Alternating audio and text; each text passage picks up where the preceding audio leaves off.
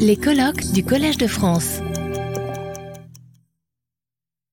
Je remercie euh, Samantha de, m'avoir euh, invité à cette euh, conférence qui m'a permis de, de réfléchir à un travail passé et je dirais à un travail dépassé. Parce que j'ai eu le, sentiment, regardant le, le, programme, que toute une réflexion qui avait été la mienne dans les années 1980 et 1990 sur la question de la représentation était en train de changer radicalement et que euh, ce thème de la représentation et la demande de représentativité dans les institutions était un héritage à conserver, un héritage à développer sur certains points, mais qui n'était peut-être plus le moteur du progrès démocratique comme il l'avait longtemps été. Et je voudrais commencer par quelques réflexions euh, d'historiens. C'est qu'il faut d'abord rappeler que la notion de représentation elle a été historiquement liée à la formation d'assemblées ou de ce qu'on a assez vite qualifié de parlement, destiné à penser et à mettre en forme la constitution de ces assemblées et à définir leur rôle. Et on peut dire que la notion de représentation a rempli ce rôle successivement sous les espèces d'un archaïsme et sous les espèces d'une utopie. L'archaïsme a été celui des anciennes assemblées qui étaient conçues comme l'expression d'une société de corps. Une société de corps qui avait son évidente consistance parce qu'il n'y a pas de séparation dans les sociétés de corps entre la constitution, leur existence juridique et leur existence sociale. On peut, définir, on peut dire que des corps sociaux se définissent comme des formes sociales qui sont juridiquement constitués. Et la représentation a désigné dans cette histoire et dans ce cas le processus de mise en image et de mise en forme de celle-ci à partir de ces parties juridiquement constituées. Et celles-ci ont évolué en fonction de la finalité assignée à ces assemblées pour organiser les rapports de ce corps collectif au pouvoir royal, qu'il s'agisse de prélèvement de l'impôt ou de marge consentie d'autonomie, par exemple. Et pour comprendre cette histoire, on doit d'abord se rapporter à de très nombreux et très riches travaux qu'a menés pendant une quarantaine d'années l'International Commission for the History of Representative and Parliamentary Institutions, où il y a eu plus de 50 gros volumes, parfois de 1000 pages, qui ont été publiés sur ces assemblées historiques. Et depuis, ces travaux historiques ont été très largement prolongés, notamment en ce qui concerne le cas euh, britannique. Et la représentation, elle est dans ce cas figurative. Elle a pour fonction de proposer une image réduite et fidèle du monde social, et Anna Pitkin, nous le savons tous, a parlé en ce sens de conception microcosmique de la représentation.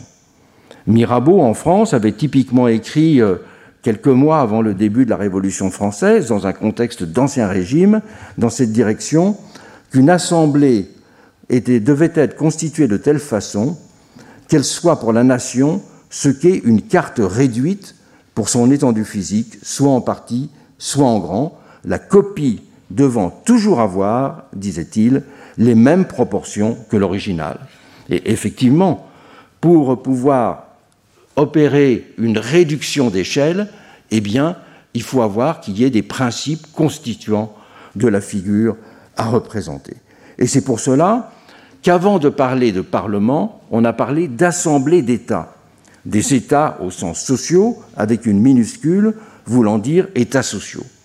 Et ces assemblées devaient, dans ce cas, reproduire la structure sociale. Par exemple, d'abord la tripartition entre ceux qui prient, ceux qui travaillent et ceux qui combattent, ou avec son, encore son organisation corporative en métier, ou ses divisions territoriales en villes, provinces, etc. Et c'est pour cette raison qu'il faut rappeler que Rousseau disait que la notion de représentation était à rejeter parce qu'elle ne pouvait s'appliquer qu'à une société féodale, qu'à une société médiévale.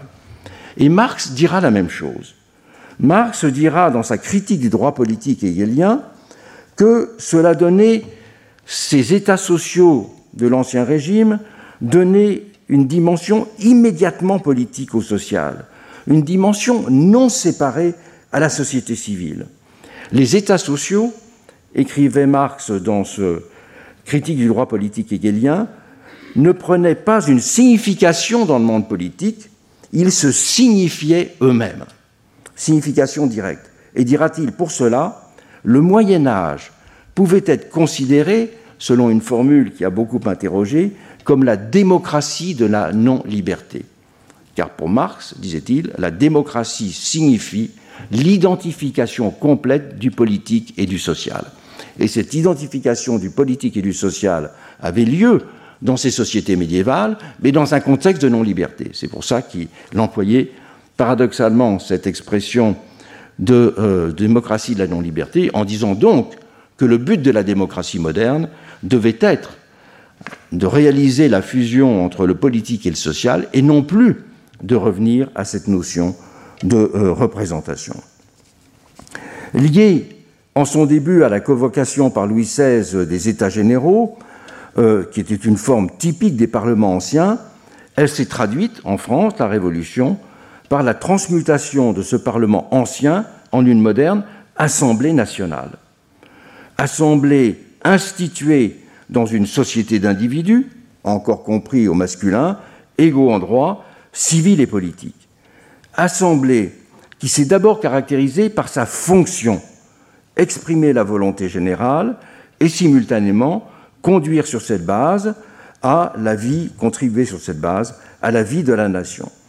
Parce que le législatif était considéré alors comme le seul pouvoir réel, le pouvoir dominant, l'exécutif étant toujours un pouvoir subordonné. Et c'est une chose que ceux qui connaissent mal la Révolution française ne savent pas, mais un des actes de la Révolution française en 1794 sera de supprimer le pouvoir exécutif. Il n'y aura plus de ministres, on supprimera les ministères en les remplaçant par des commissions de l'Assemblée parlementaire. Donc le Parlement, la production de la loi était essentielle et l'exécution de la loi était des comités parlementaires. Donc le pouvoir exécutif n'existait plus dans, cette, euh, dans ce cas de figure. Et l'Assemblée ne représentait pas la nation, elle était la nation. Elle l'était parce que ses représentants, et c'est là l'utopie, ne sont pas conçus comme des délégués. Ils ne sont en effet qu'élus dans les départements.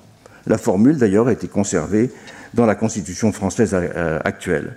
Ils ne sont pas conçus comme des délégués, mais comme l'incarnation des qualités estimées constituantes du processus d'élaboration de la volonté générale. Ils sont donc un mélange de capacité intellectuelle, le talent, et de qualité morale, la vertu.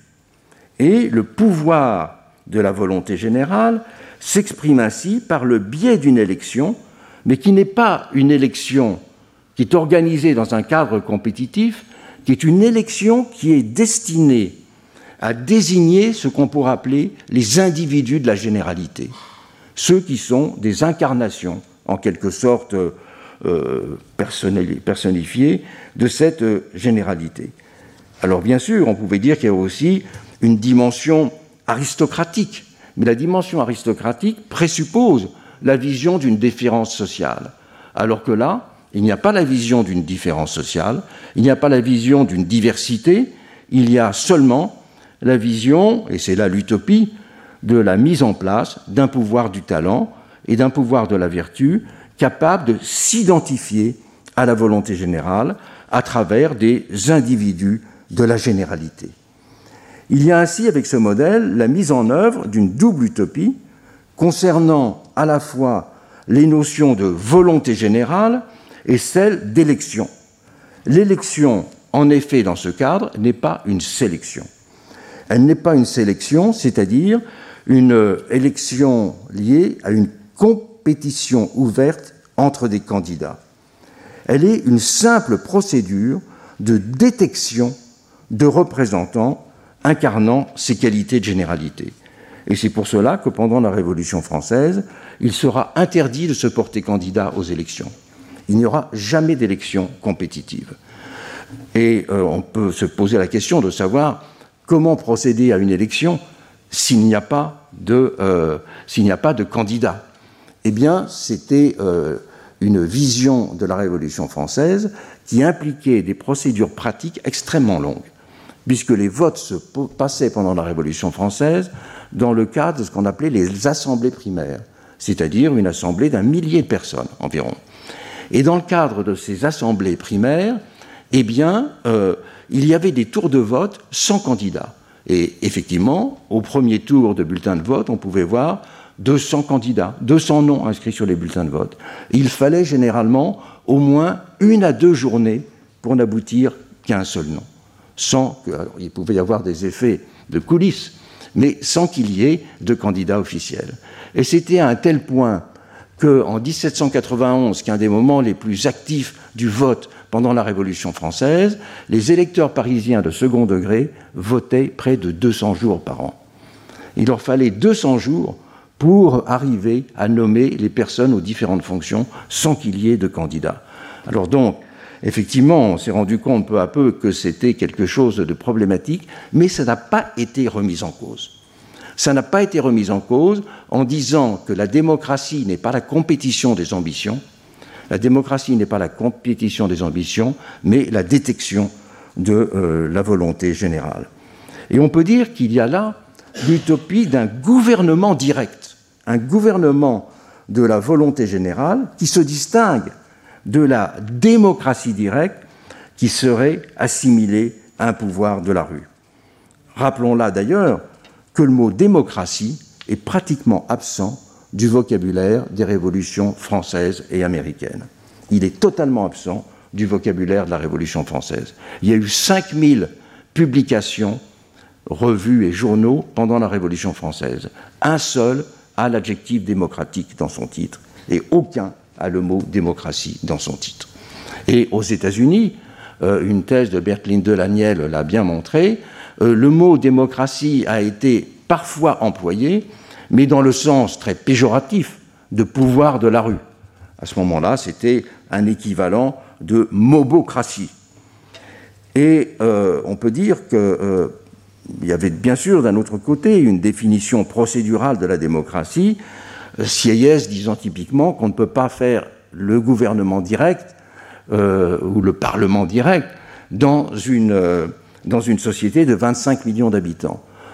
Quand on réfléchit les rapports de la Révolution française à la Révolution américaine, ce qui est essentiel, il faut toujours rappeler qu'à l'époque, la France était dix fois plus peuplée que les États-Unis. La France avait 25 millions d'habitants, les États-Unis n'avaient que 2 millions et demi d'habitants. Et donc il y avait l'idée euh, que les questions de la démocratie pouvaient se poser dans des termes tout à fait euh, différents selon les, euh, les deux pays. Et c'est effectivement plutôt aux États-Unis, plus précocement aux États-Unis, que la distinction entre démocratie et gouvernement représentatif sera euh, explicitement formulée. Alors on peut dire que l'utopie et l'archaïsme, le vieux et le neuf, ont fini par se superposer au XIXe siècle.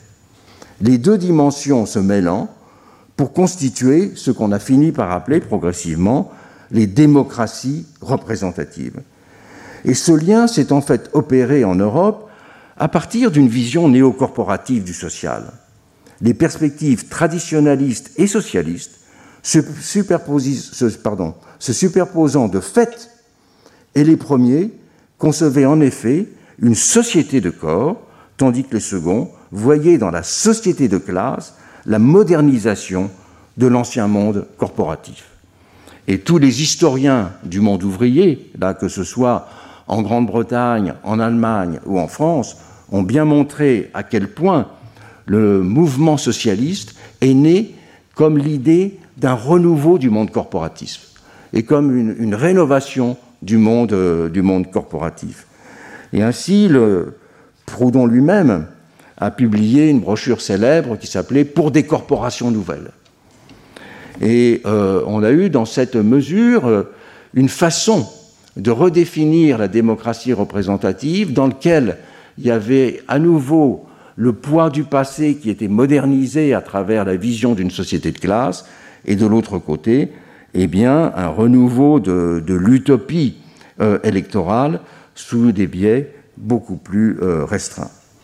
Et la bonne composition des assemblées pourra ainsi se lier à partir de ce moment-là à aussi la prise en compte de toutes les autres caractéristiques sociales considérées comme structurantes. Et en Europe, on peut faire une double histoire de la représentation politique, la représentation sociale et la représentation religieuse. On peut dire que les partis politiques, certains ont une dimension idéologique, mais les partis politiques importants sont nés en étant des partis de classe sociale, que ce soit le monde paysan ou bien sûr d'abord le monde ouvrier, ou évidemment aussi de partis religieux. Les démocraties chrétiennes ont été des partis structurants. Et on peut dire que euh, la conception des organisations euh, internationales, elle a suivi ce, mouvement, elle a, subi, elle a suivi ce processus.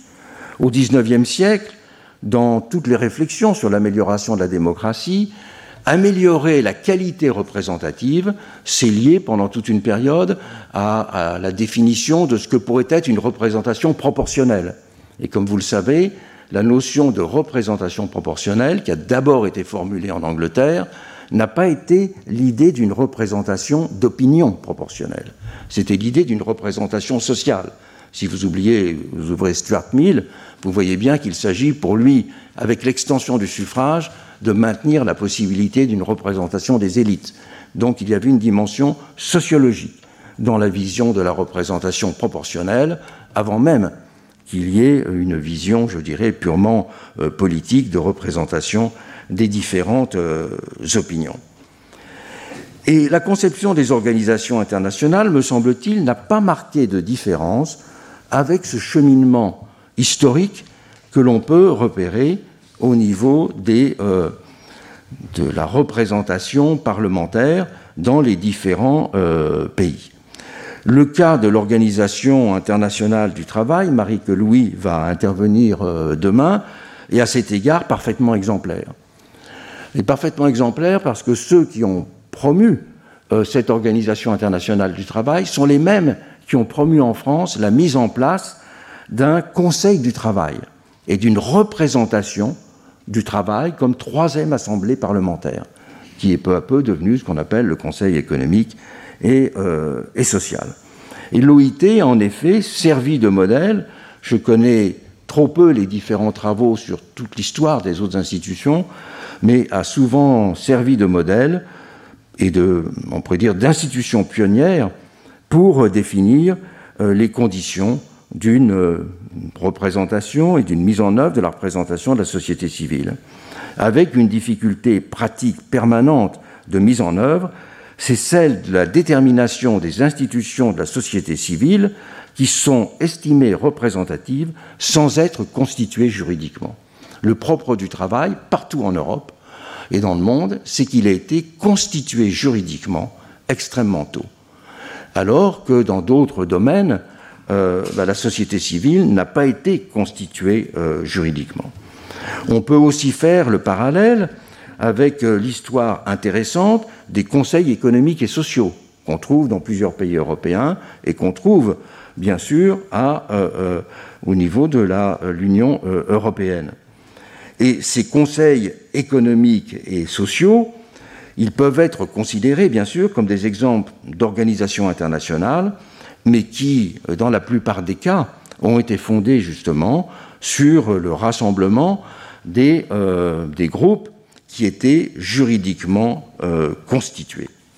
On peut regarder aussi, comme troisième exemple, il est plus localisé français, c'est celui du Conseil économique et social français, qui a une histoire on est d'abord passé d'un Conseil du travail à la constitutionnalisation d'un Conseil économique et social, puis plus récemment à la transformation de ce Conseil économique et social en Conseil économique, social et environnemental, incluant beaucoup d'associations euh, pour l'environnement, et maintenant qui se définit lui-même comme le Conseil de la société civile organisée.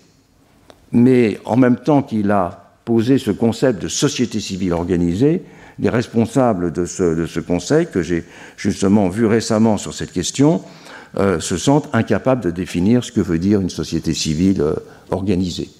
Parce qu'ils ont vu euh, l'affluence de milliers de candidatures, de milliers de candidatures entre lesquelles il est difficile d'opérer des choix dans la mesure où il n'y a plus ce critère de constitution juridique.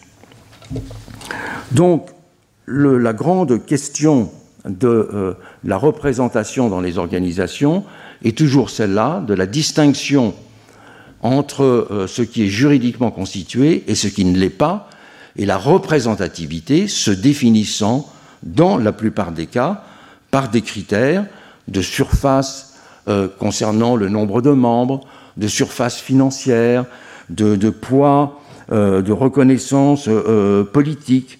Donc, il y a eu toutes les modalités qui peuvent être euh, employées pour définir euh, euh, ce que Samantha Besson a appelé d'une expression très juste, la représentation multiple.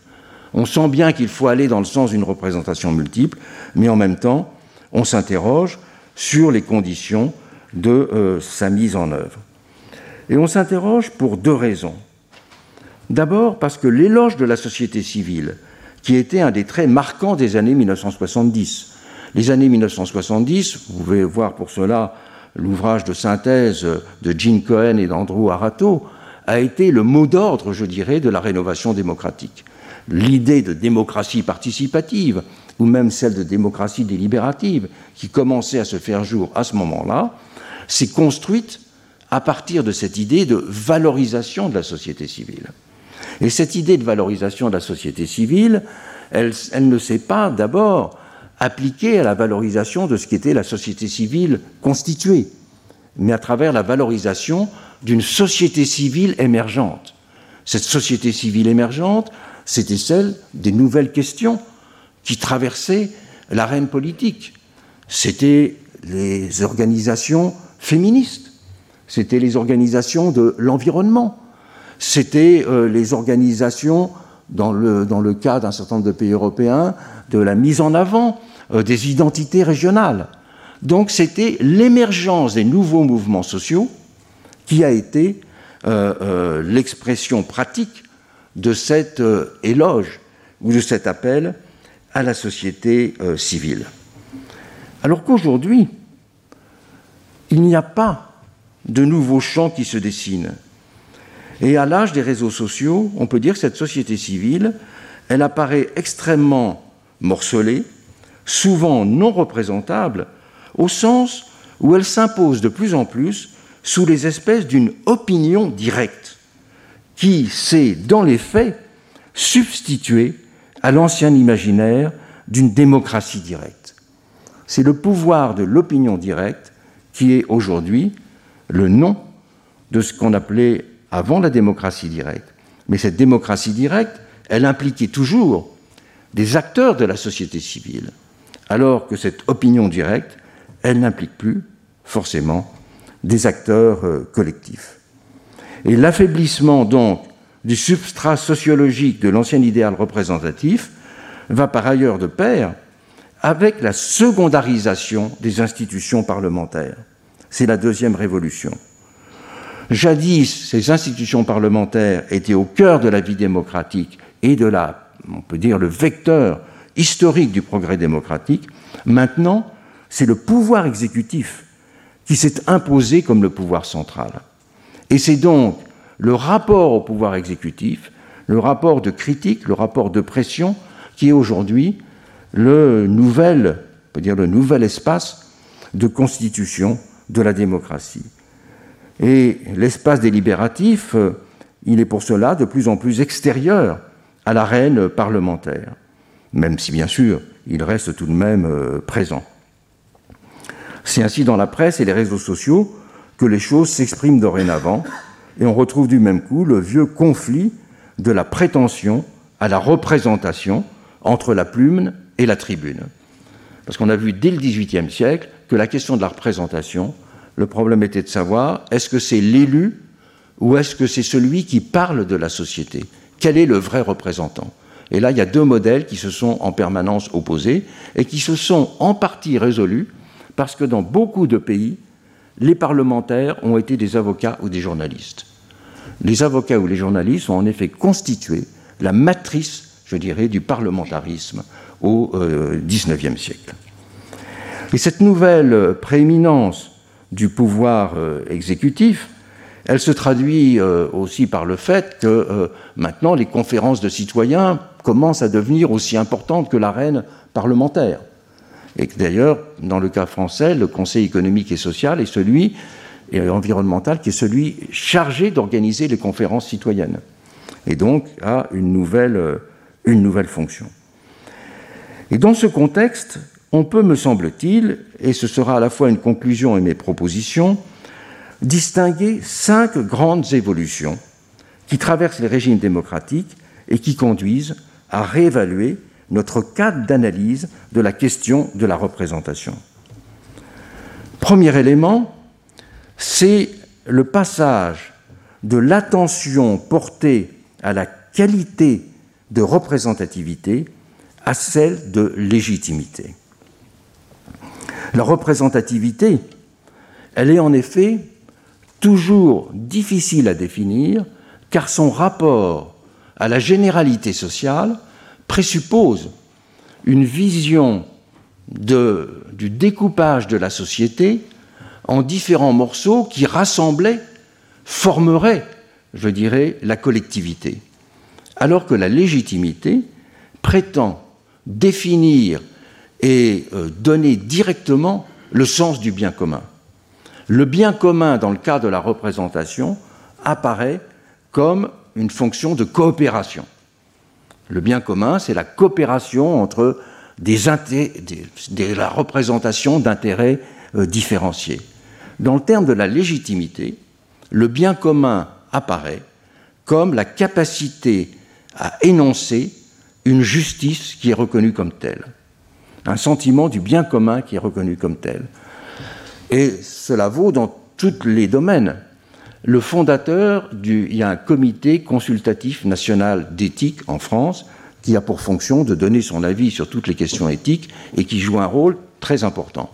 Et il y avait récemment le 40e anniversaire de cet organisme auquel je participais, et un des membres fondateurs euh, avait dit Heureusement que nous n'avons jamais été représentatifs. Parce que si nous avions dû être représentatifs, on aurait toujours pu être critiqué en disant qu'on n'a pas couvert l'ensemble du spectre possible des différentes organisations euh, qui mériteraient d'être consultées. Et donc, nous, sommes, nous sommes forts parce que nous ne sommes pas représentatifs et qu'au contraire, nous sommes capables d'énoncer, de par cette non-représentativité, elle est une qualité qui nous permet euh, de euh, nous considérer comme euh, légitimes. Alors cette question de la légitimité, eh bien, elle, est, elle est donnée en quelque sorte par la reconnaissance sociale. Cette légitimité, elle est équivalente à la constitution d'autorité. Une autorité, c'est l'exercice ou la possession de qualités qui lie directement une institution ou une personne au bien commun. Et ça n'est justement pas un pouvoir, c'est une qualité, ça n'est pas un statut. Et donc aujourd'hui, on voit qu'il euh, y a en quelque sorte, nous vivons dans un monde où il y a une compétition pour la formation d'autorité et une compétition pour la légitimité. Et les mouvements sociaux qui aujourd'hui sont euh, les plus importants, eh bien, ne sont pas des mouvements représentatifs. Être représentatif nécessite de donner des preuves de représentativité. Et les preuves de représentativité, ce sont des membres, ce sont euh, euh, des, publications, ce sont des budgets, ce sont euh, des, affiliations, mais c'est toujours des preuves qu'il faut donner. Alors que la preuve de la légitimité, elle se fait différemment la preuve de la légitimité, la constitution d'autorité, elle se fait d'une manière ou d'une autre dans euh, l'opinion. Et c'est pour cela qu'aujourd'hui, cette mise en avant de la légitimité par rapport à la représentativité donne naissance à de nouveaux types d'organisation, à de nouvelles formes d'action. On pourrait dire aujourd'hui que se développent de plus en plus des formes d'action directe, comme contre-pouvoir, qui peuvent être des ballons d'essai, et des ballons d'essai deviennent des institutions légitimes si elles sont reconnues. Extinction Rebellion n'a pas beaucoup de membres, mais euh, il a fini par être, cette institution, cette organisation, a fini par être reconnue. Son nombre de membres ne compte absolument pas.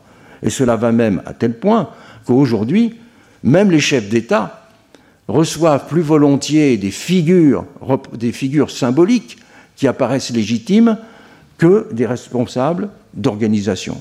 Greta Thunberg a été reçue par euh, la plupart des chefs d'État dans le monde ou des personnes qui comptent, mais évidemment, elle ne représente d'un certain point de vue qu'elle-même. Mais elle a acquis un statut d'autorité, une capacité à entraîner euh, l'opinion. Et donc, on peut dire qu'aujourd'hui, il y a un renouveau de l'idée de démocratie directe, non pas à travers l'idée d'un exercice direct du pouvoir, mais à travers l'idée d'une légitimité commandante et qui est extérieure à la notion de euh, représentativité. Et on peut dire que dans ce cadre, la représentativité, elle peut même finir par constituer un fardeau, une contrainte insoluble. Alors bien sûr, il y a toujours un espace pour les institutions de représentativité. Il y a toujours des organisations internationales qui en ont besoin. Mais ça n'est plus le seul champ. Je dirais qu'aujourd'hui, il y a vraiment ces deux champs-là. Quand on pense en termes d'organisation, il faut bien penser les organisations de la représentativité et les organisations de la légitimité. Il y a ces deux champs différents qui apparaissent, qui ont leur mode de fonctionnement, qui ont leur rapport à l'opinion et qui ont euh, leur euh, mode de reconnaissance euh, différent. Mais on voit de plus en plus la capacité aussi des gouvernements eux-mêmes à jouer sur les deux tableaux, je dirais. Et ça, c'est une, une chose très, très importante. Deuxième élément qui interfère avec cette appréciation, c'est la plus grande centralité de interétatique euh, le niveau direct euh, des institutions ou des rencontres interétatiques, ce n'est pas des institutions, est de plus en plus important, étant donné la globalisation d'un certain nombre de problèmes et le fait que euh, ces problèmes se résolvent au niveau d'accords entre les nations. Et on peut dire que l'activité diplomatique aujourd'hui est une des formes extrêmement importantes de euh, l'international. Plus importante d'un certain point de vue qu'à un moment où on pensait qu'on allait glisser de la centralité du diplomatique euh, aux organisations euh, internationales. Pour illustrer ce passage, il me semble que l'opposition, Samantha l'a mentionné, l'opposition classique entre input et output legitimacy, bah, c'est d'une certaine façon l'opposition entre représentativité et légitimité tout court. Parce que l'input legitimacy, ça veut, veut rien dire. Euh, c'est la légalité, euh, euh, la légalité constituante. Le troisième élément, c'est qu'il y a dans ce contexte des nouvelles arènes, des nouvelles arènes diffuses de ce qui peut être considéré comme l'action ou la coopération internationale et ce qui est lié au fait que de plus en plus de sujets sont des sujets vraiment généraux concernant l'humain ou concernant la planète qui ne peuvent plus être simplement gérés par euh, euh, des organisations internationales. Qui dit organisation internationale dit distinction fonctionnelle entre différents régimes ou secteurs d'activité toute la géographie des organisations internationales et celle de secteurs de l'activité euh, humaine euh, ou de l'activité publique, disons des politiques publiques. Mais quand il y a euh, une prééminence croissante donnée à tout un ensemble de questions qui sont les plus globales, à ce moment-là, ce fonctionnement de la spécialisation ne euh, fonctionne plus. Et c'est ce qui donne aussi, du coup, une importance accrue à ces autorités, je dirais, qui sont en quelque sorte les arbitres de la euh, légitimité. Alors bien sûr, je terminerai là-dessus, la représentation reste quelque chose d'essentiel dans les sociétés, mais peut-être dans un sens différent du passé. La représentation dans le sens purement figuratif, la représentation dans le sens de la nécessité de faire comprendre et d'éclairer un monde complexe. Un monde dans lequel, par exemple, on voit bien aujourd'hui que la question n'est pas simplement de représenter des classes sociales constituées, mais d'essayer de comprendre tout un monde de l'invisibilité sociale, tout un monde qui n'est plus celui, je dirais, des, groupes euh, organisés, mais qui est celui des laissés pour compte ou des oubliés, par exemple. Et cela, c'est une fonction narrative de la représentation. Et cette fonction narrative de la représentation, elle est amenée, me semble-t-il, à jouer un rôle de, plus en plus grand, à jouer un rôle de plus en plus grand à tous les niveaux, que ce soit au niveau national, bien sûr, ou que ce soit au niveau euh, international. Et là, quels vont être les, les acteurs de cette, ce qu'on pourrait appeler de cette démocratie narrative? Eh bien, les acteurs de cette démocratie narrative, il peut être euh, véritablement euh, multiple. Et ce sont ces acteurs qui vont jouer et vont avoir dans l'avenir un rôle d'influence de, plus en plus, euh, de plus en plus grand. Car c'est ceux qui ont une capacité à imposer un récit sur ce qui constitue la société, qui, en quelque sorte, dans les termes, je dirais, les plus traditionnels, maintenant peuvent exercer à travers un pouvoir intellectuel, un véritable pouvoir social. Le pouvoir social est aussi un pouvoir intellectuel, et ce pouvoir intellectuel, il se dessine ou se redessine en grande partie aujourd'hui à travers ces différentes modalités de euh, la représentation euh, narrative. Cet exposé n'avait pas pour but de euh, montrer que l'on passait, je dirais, d'un monde à un autre, mais de montrer que cohabitaient maintenant de plus en plus de mondes démocratiques, de plus en plus de formes démocratiques, de plus en plus d'arènes, et qu'il euh, fallait toujours en avoir conscience pour une raison très simple. Il ne faut pas espérer qu'une seule modalité démocratique va, va suffire pour, en quelque sorte, faire progresser nos démocraties. Longtemps, il y a eu cette idée-là qu'au fond, la démocratie, il fallait trouver la bonne représentation, le Parlement idéal, l'élection miracle. Et que, alors bien sûr, on a essayé de mettre en place des procédures pour moraliser davantage la politique ou les élections, mais avoir l'idée qu'une seule modalité d'expression et de mise en forme de la démocratie suffit, me semble-t-il, est une profonde erreur. La démocratie ne peut exister que comme la démultiplication des institutions et des expériences pour la faire vivre. Et ça ne peut être qu'une euh, vision multiple qui répond à cela. Et bien sûr, dans cette vision multiple, les organisations internationales euh, ont euh, leur rôle évident. Mais ces organisations internationales, peut-être, ont maintenant à être déclinées à côté des organisations internationales, qu'il y ait aussi, par exemple, des voies internationales. Et je pense que les voix, c'est aussi important que les organisations. Je vous remercie. Retrouvez tous les contenus du Collège de France sur www.colège-2-france.fr.